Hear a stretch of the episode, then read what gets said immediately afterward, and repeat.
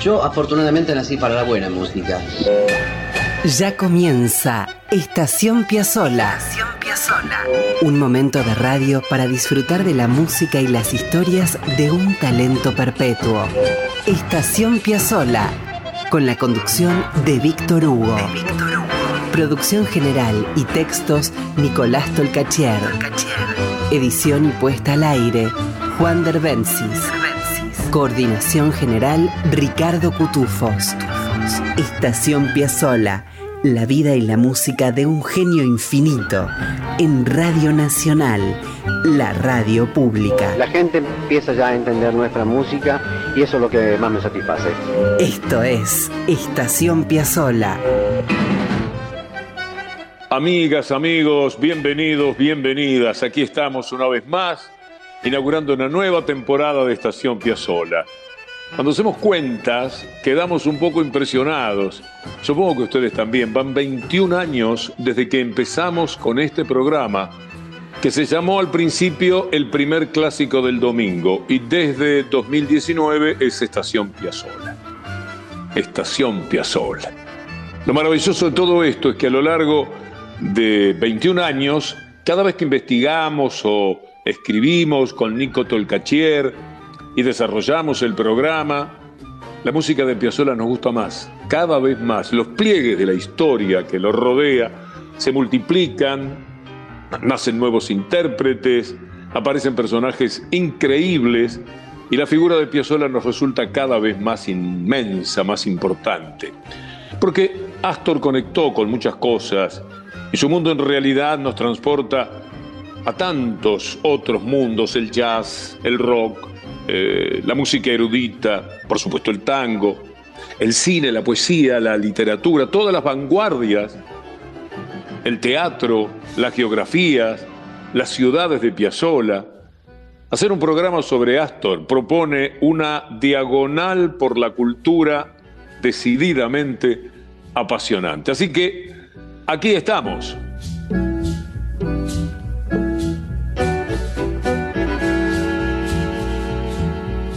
Y aquí estamos, además, porque, como siempre decimos, consideramos que en la programación radial argentina y del Río de la Plata debe haber espacios que se dediquen casi con exclusividad a difundir la música de Piazzolla y todo lo que deriva de Piazzolla, todo el tango nuevo.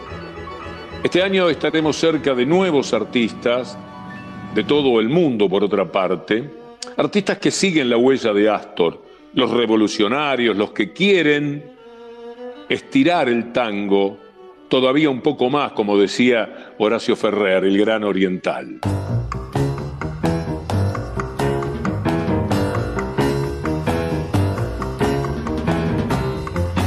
Y si hablamos un poco de maestros y maestras de Astor, bueno, prometo historias preciosas. Un buen maestro, una buena maestra, habilita a quienes tienen la suerte de tenerlos a poder detectar el lugar propio de la pasión. Y todavía más, un buen maestro busca entregar a su alumno el mundo. Sí, eh, eh, ofrecer a otro un mundo. Astor tuvo maestros maravillosos. Por ejemplo, en su escuela primaria en Nueva York, Piazzolla recibió un primer mundazo. Lo voy a leer a Astor textual. Dice, una vez la profesora nos hizo escuchar una sinfonía de Brahms y a los pocos días trajo una de Mozart. Después nos tomaba prueba y yo reconocía de quién era ese pasaje antes que nadie. Había encontrado con la música, lo tomaba como un juego, música y juego. De eso se trata. Gran comienzo, gran maestra. Poco después, en 1929, y en Estados Unidos ya, el papá de Astor, Vicente, Donino, se le plantó a la crisis y le regaló a Astor su primer bandoneón. Poner música en medio del agobio, en tiempos de vacas flacas, es de un buen maestro, ¿no les parece? Es un revuelto extraño de entusiasmo y de mandato, porque Astor fue, en principio, obligado a estudiar. Las circunstancias, el bandoneón que le habían regalado. Ahora bien, encontrar un profesor de bandoneón en Nueva York no era una cosa fácil, 1929. Astor empezó por ir a solfear con una maestra del barrio judío y después con un profesor italiano que tocaba la mandolina. Sus nombres se los llevó la bruma. Astor dijo alguna vez, mientras yo le daba el solfeo, el italiano se ponía un delantal y preparaba la salsa. La pieza se llenaba de olor a albahaca y, ajo dorado, y a mí me daba un hambre bárbaro. ¿Qué música ni música? Me olvidaba del solfeo. Eso le contaba que con aquel maestro italiano aprendió, junto con algunas notas, a hacer el mejor tuco del mundo. Pero ya hablé mucho, ¿eh? Vamos a la música, vamos a Astor, y en relación a lo que les cuento, hay una música preciosísima que se llama Little Italy, Pequeña Italia, esa pequeña Italia que tanto recorrió en su infancia neoyorquina. Es un tema de una belleza descomunal que él hizo junto a Gary Barton en el Festival de Jazz de Montreux, julio de 1986, un par de semanas después de que la selección argentina de fútbol saliera por segunda vez y con Diego y Bilardo campeona del mundo.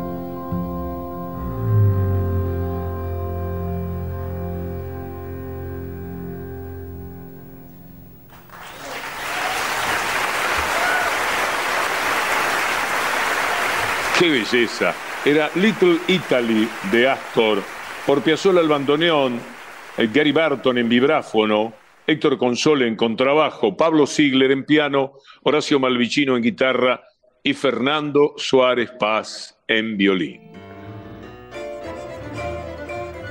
El primer maestro de bandoneón en Nueva York se llamaba Andrés Dáquila. Era un pianista, pero sabía de bandoneón y podía enseñarle a Piazzolla cómo jugar con aquel regalo de Nonino, con ese pajarraco wagneriano, como decía Horacio Ferrer, así le llamaba al instrumento muchas veces.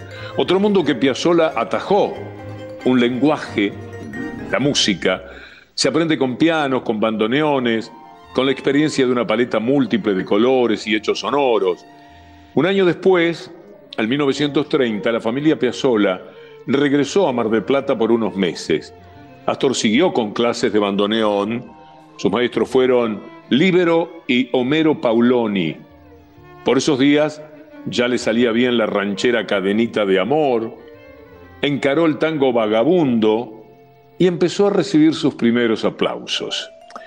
Ahora bien, pensando en el bandoneón y en esos primeros conjuntos, hay un tema de Astor que se llama Bandoneón, Guitarra y Bajo. Es una maravilla que él grabó en el año 1964.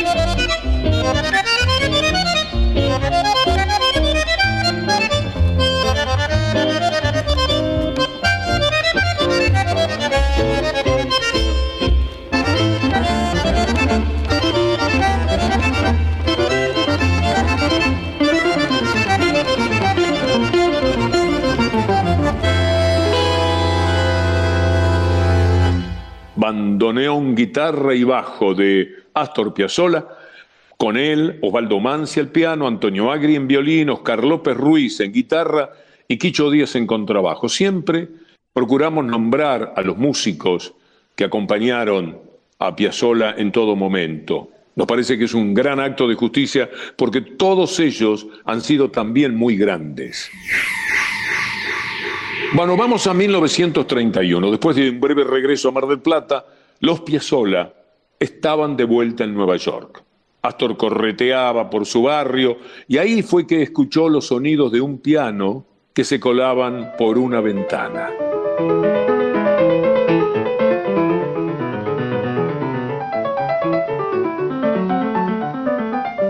El efecto fue hipnótico. Un concertista húngaro, migrante como él, estaba tocando Bach.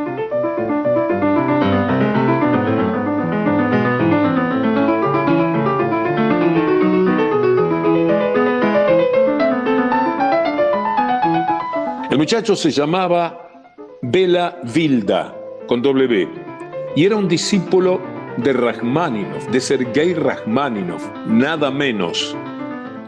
Astor tomó clases con él, pero fue mucho más que eso porque gracias a Vilda, Astor supo armar la música clásica, supo amarla, supo leer las partituras más complejas y también supo otra vez ensamblarse. Vilda no sabía nada de bandoneón, pero la música eso, eso no le importa.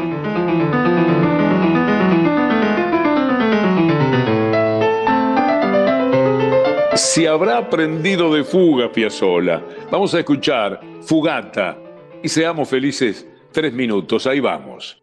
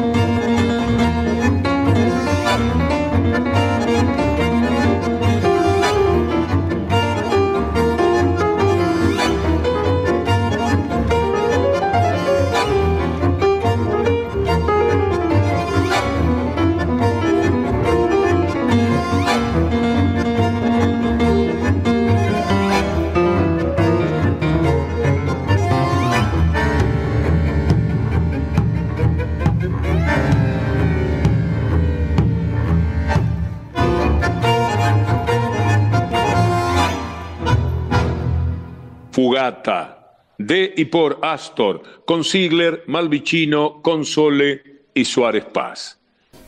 Estás escuchando Estación Piazzola con Víctor Hugo. En la radio pública.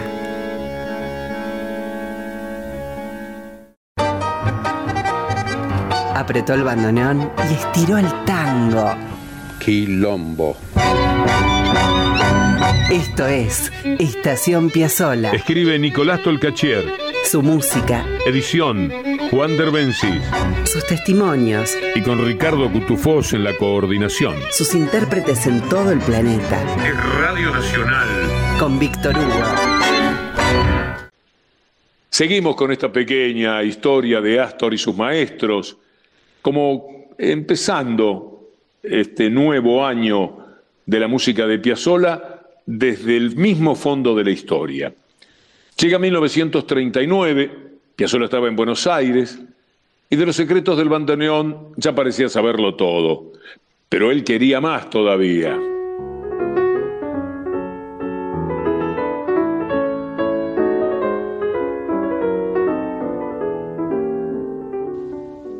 El frenesí por aprender lo llevó a una audacia típica de Astor.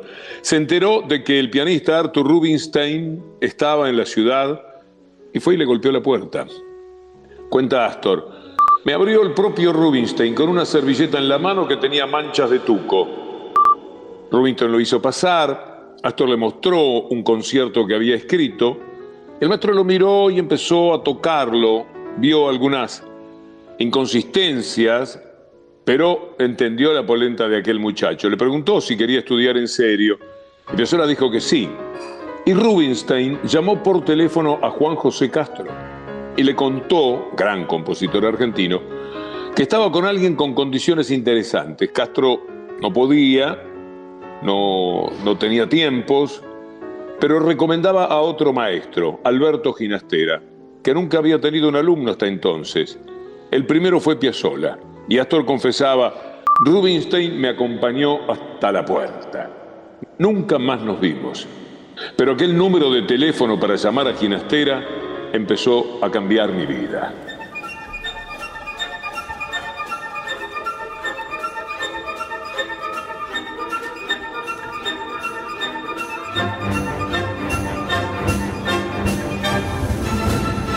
Las clases con Ginastera, en este programa en el que estamos recorriendo maestros de Piazzolla, personas que influyeron en su vida para que Piazzolla diera lugar a Piazzolla, se prolongaron entre 1939 y 1945, casi en paralelo al tiempo que Piazzolla estuvo en la orquesta de Troilo, que era donde iba y probaba todo.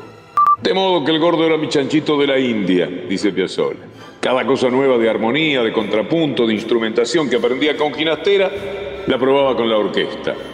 Pichuco se enojaba. Era una lucha constante. De mil notas que escribía, el gordo me borraba 600. Bueno, de Ginastera a Troilo. Vamos a ir un poquito con Pichuco, ¿les parece bien?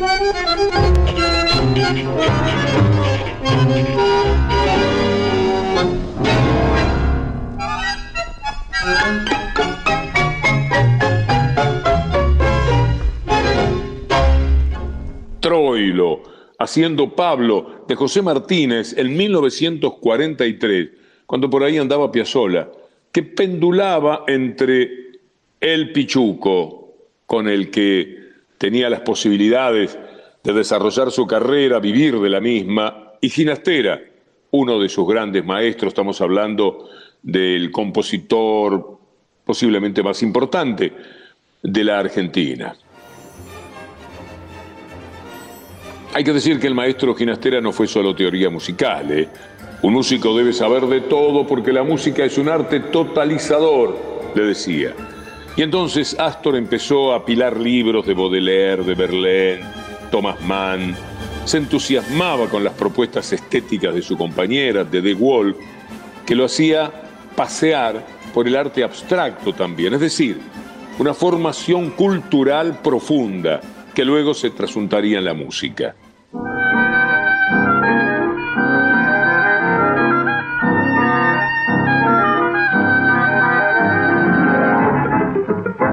Esos tiempos, finales de los 40, empezaban los años 50, lo tenía la Piazzolla con el bandoneón casi en el ropero. Quería ser compositor clásico. Y ahí es cuando viaja a París, para hacer posible ese deseo. Ahí va en París y toma clases con Nadia Boulanger, que como tantas veces hemos contado era una de las pedagogas musicales más importantes del mundo, amiga de Stravinsky, cercana a Ravel. Nadia fue maestra de, miren qué gente, Aaron Copland, Quincy Jones, Michel Legrand, Egberto Gismonti, Bar Baccarat, Daniel Barenboim, Narciso Yepes, Philip Glass. Sigue Astor en primera persona ahora, que lo cuente él habla Piazzolla y relata desde la antesala de ir a París a encontrarse con Nadia Boulanger. poco a poco fui eh, así, como te puedo decir?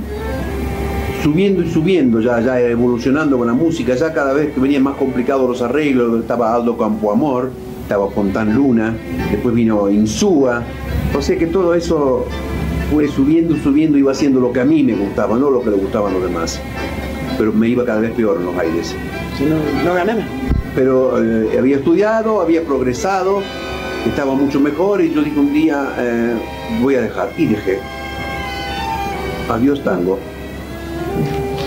1950, abandoné todo. Vivía de lo que yo arreglaba nomás. Entonces me dedicaba a hacer arreglos para las orquestas, pero no toqué nunca más en un cabaret. ¿En serio? Nunca más. ¿Y, ¿Pero por qué decís eso? Porque me lo propuse. Me lo propuse y dije, no, no, yo no, cabaret, no, para mí no. Me presento con la Sinfonieta en el 53 y gano el primer premio. Había ganado antes un segundo premio con otra Rapsodia Porteña. Después ganó con la Sinfonieta el primer premio. Después con la Rapsodia, la Sinfonía de Buenos Aires con Fabián Sevitsky. También me ganó el primer premio y eh, ahí me, me ofrecen una beca la Embajada de Francia y yo me la agarré, la agarré. Y... Un hombre que tiene una familia y le ofrecen irse a estudiar afuera, a trabajar afuera, lo piensa 34 veces. Yo no pensé, no me importó nada. Nos vamos a, Francia, me acompaña mamá a Francia y me voy a estudiar allá. No pensaba ni en comer, ni en tomar, ni en ver cine, ni ver teatro, nada. Lo único que yo. Quería vivista, todo mi, ser puesto en una sola cosa, que era la música, aprender y, explotar. Me llevé el bandoneón. Pues ocurre la famosa anécdota de Nadia Boulanger que me que escucho las obras sinfónicas mías y me dice, ¿dónde está tu Ahí me mató. Entonces, claro, ¿dónde está Piazzolla? Porque sinfónico, muy bien como sinfónico, pero yo quiero conocer Piazzolla y yo toco un tango en el piano y me dice, esto es Piazzolla, sí, lo otro no. Entonces volví a agarrar y ahí no paré más. O sea que ¿Cómo eso... era maestra ella? ¿Qué, y Nadia Boulanger era una, es un, siempre digo que es mi segunda madre, porque ella quería saber cómo era mi vida, qué porque sí, si era una buena persona, ¿Sí? yo trabajaba, sí. Parte de, la, de las clases era saber lo que hacía yo de noche, si, que dónde, que, de qué trabajaba, qué hacía, si era mujeriego, si era esto, si no sé, era un- ella la moral le interesaba mucho de, de la persona. Como decía la conducta niño. Sí, sí, sí. ¿Qué conducta tenía yo? Si estudiaba, si... Y ese se vio. Yo creo que a la, a la persona se le conoce igual por la cara. Digo, mire, yo no sé. Yo soy una persona que yo, yo amo la música, yo quiero estudiar, quiero aprender y lo, es lo único. Pero usted está casado, eh, yo claro, estoy casado, tengo dos hijos. Ah, bueno, entonces yo ella que, que estaba casado. Y cuando vino la cosa del bandoneón, vino, se, se armó todo de piporre, porque te imaginas, yo no que jamás quise decir que tocaba el bandoneón porque me daba vergüenza, no le voy a decir a nadie, claro, yo, yo me creía un genio, y ahí estaba la cosa. Yo creía que era un genio. Claro, yo había escrito sinfonías y ganaba premios. Entonces, ganaba premios en la cual intervenía José María Castro, inter- intervenía eh, Fulano de Tal, eh, grandes músicos, los pies Sebastiani, y el primer premio lo ganaba yo, segundo premio, ¿cómo? Yo escribo tangos y escribo sinfonías y me gano un premio. ¿Qué pasa? Que tenía una facilidad para escribir, pero ¿qué pasa? Como la mayoría, diría, de los músicos de, eh, de concierto, los compositores de concierto argentinos, ninguno tiene un estilo propio. Son todos buenos compositores, pero se parecen a, a todos los demás, menos a ellos mismos. Y yo también me parecía a todos los demás, menos a mí mismo. Ah, Todavía no ¿Y en dónde? Claro, ni nada. Y yo creía que llamándolo Sinfonía Porteña, poniendo algún, algún pasaje de tango iba a ser Piazzolla, no. Pero cuando me escuchó tocar Triunfal en el piano, entonces me dijo, esto es Piazzolla. Y a partir de ahí se me abrió los ojos así grandes y me agarró el ataque. Esa, escuchó un estilo. Una- un estilo, una acentuación, una, una música en la cual ella no había escuchado jamás. Que conocía el tango, pero escuchó, un tango que estaba más evolucionado, yo armónicamente y rítmicamente. Entonces no, no, no, no escuchó el caminito o la comparsita, cha, cha, cha, el chimpún común de, de todos los tangos. Ella escuchó un, un tango nuevo. Sí, sí, sí, sí, ella escuchó un tango nuevo. Y eso fue lo que entusiasmó a Nadia y lo que la llevó a hablar con su alumno para que retornara al bandoneón. Lo que escuchamos fueron fragmentos de la conversación entre padre e hija, Astor y Diana. El material es del llamado Proyecto Piazzola 100 de la Fundación Astor Piazzola. Vamos a escuchar Triunfal, pero lo vamos a hacer en la versión del Quinteto Revolucionario, notables músicos de este tiempo, Lautaro Greco en bandoneón, Cristian Zárate al piano, Sebastián Prusak en violín, Sergio Rivas en contrabajo y Esteban Falabella en guitarra.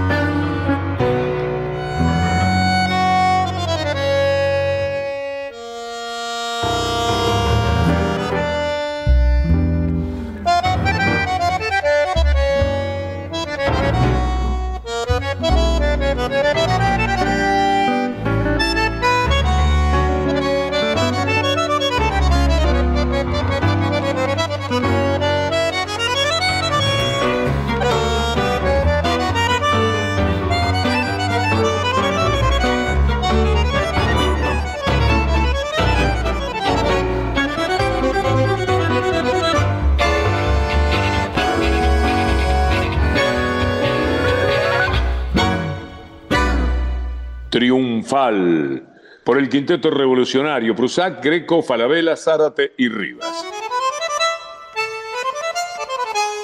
Astor Piazzolla, sus maestros y maestras. Ese es el programa inaugural del 2023.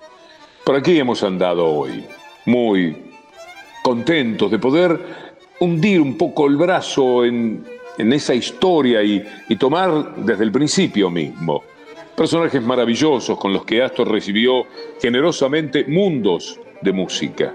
Los habitó y luego los ofreció a quienes como él se dedicaron a estirar el tango y a recibirlo para empezar a modelar otra cosa, para construir lo que vendrá. Como chapa del programa, les vamos a dejar dos elementos importantes. Primero, una versión de Primavera porteña que van a tener que tener entre sus cosas queridas de la vida. Ya van a ver. La hacen los que siguieron, los que aprendieron de Astor y de sus músicos, estos muy queribles y admirables músicos del quinteto revolucionario que asumieron un compromiso ético y estético con la obra de Piazzolla que ciertamente conmueve. Eso es ni más ni menos el amor. Disfruten.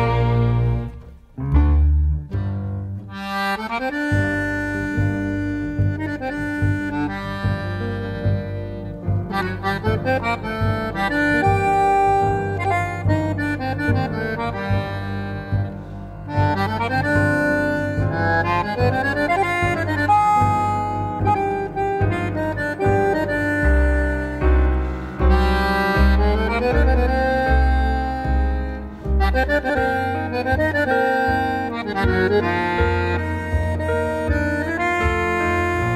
you.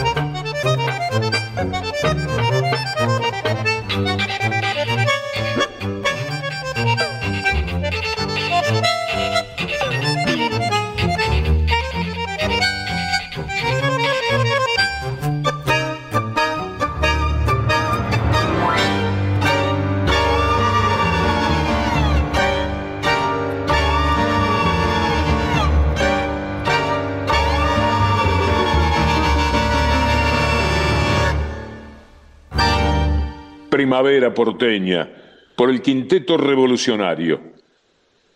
Y la segunda yapa también está a cargo de otro que siguió y recibió un mundo muy especial, Pipi Piazzolla. Pipi que con Escalandrum hizo una versión de Cita, que es de las joyas musicales que quedan para siempre.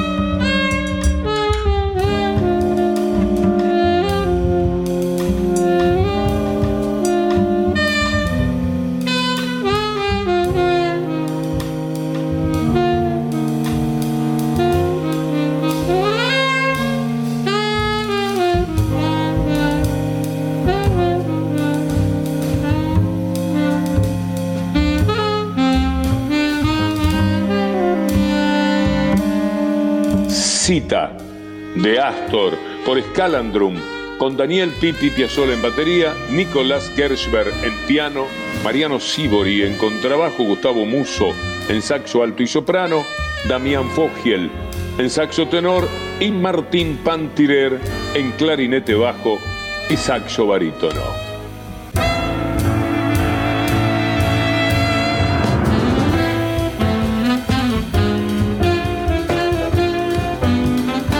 Así, amigos, se nos fue el primer programa del año. Qué emoción estar de nuevo aquí, ¿eh? Qué alegría tan grande. Les recuerdo que Estación Piazzola lo hacemos junto a Nicolás Tolcachier en la producción general, en los textos, en el armado que me va permitiendo la charla con ustedes. Y Juan Derbencis en la edición y en la artística, más Ricardo Cutufós en la coordinación. La semana próxima, si Dios quiere, nos vamos a detener una vez más para acercarnos a la música y a las aventuras de Astor Piazzolla. Hasta entonces, amigos, si Dios quiere.